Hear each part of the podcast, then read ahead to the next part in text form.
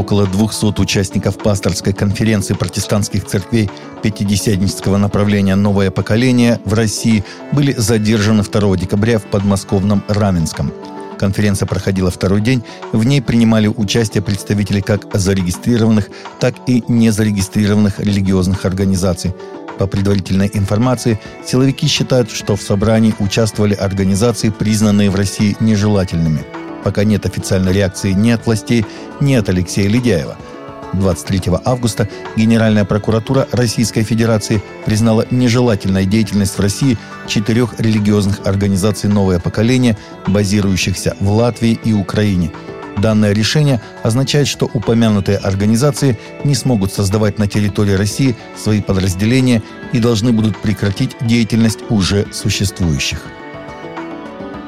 6 декабря на традиционном брифинге в самолете папа высказался на тему спорного документа Европейской комиссии об инклюзивной коммуникации, сообщает Vatican News. Во время пресс-конференции на борту самолета по дороге из Афин в Рим папа Франциск ответил на вопрос кипрского журналиста Костандиноса Циндаса по поводу документа Европейской комиссии «Руководство по инклюзивной коммуникации», в котором рекомендовалось избегать употребления слова «Рождество». Документ Европейского Союза о Рождестве – это анахронизм, подчеркнул понтифик. Многие диктатуры в истории пытались сделать подобное. Вспомним Наполеона, нацистскую, коммунистическую диктатуру. Это мода на выхолощенный, разбавленный секуляризм, и это никогда не работало.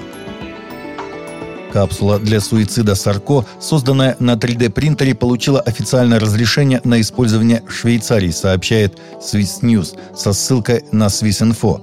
За 2020 год уже 1300 швейцарцев воспользовались правом на ассистируемое самоубийство.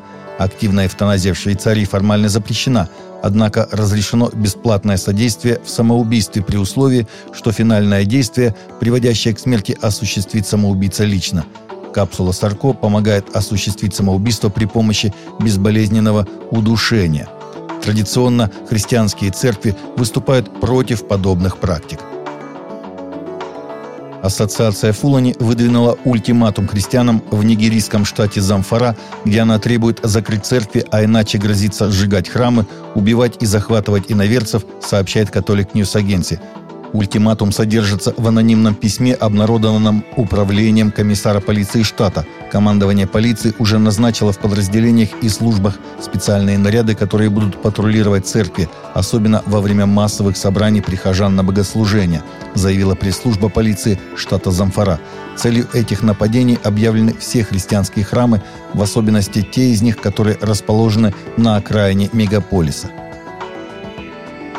Еще три миссионера из базирующегося в Агае Министерства христианской помощи были освобождены на Гаити после того, как их похитила местная банда в середине октября. 16 октября 16 американцев и один канадец были похищены бандой 400 Мавоза во время миссии на Гаити. Как ранее сообщали христианские заголовки, в прошлом месяце двое миссионеров из группы были освобождены. Мы благодарны Богу за то, что прошлой ночью были освобождены еще трое заложников. Те, кого освободили, в безопасности и, похоже, в хорошем настроении. Как и в прошлый раз, мы не можем сообщить имена освобожденных людей, обстоятельства или какие-либо другие подробности. Об этом говорится в заявлении Министерства христианской помощи.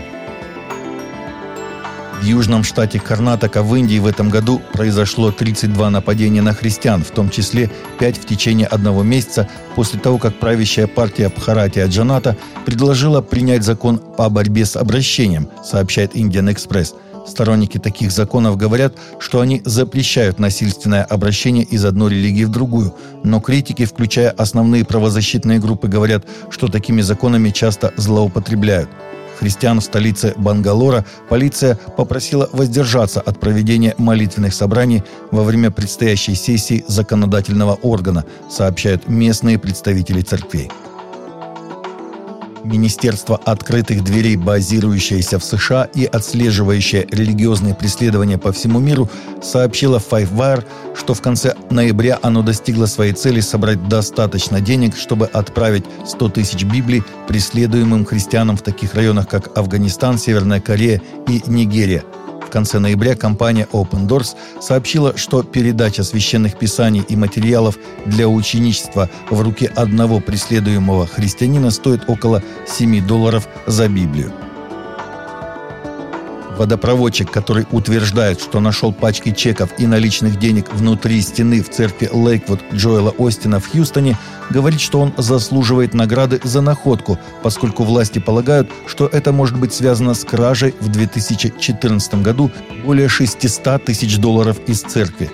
Если я помог найти пропавшие деньги, то думаю, что мне должна быть предложена какая-то награда, сказал сантехник.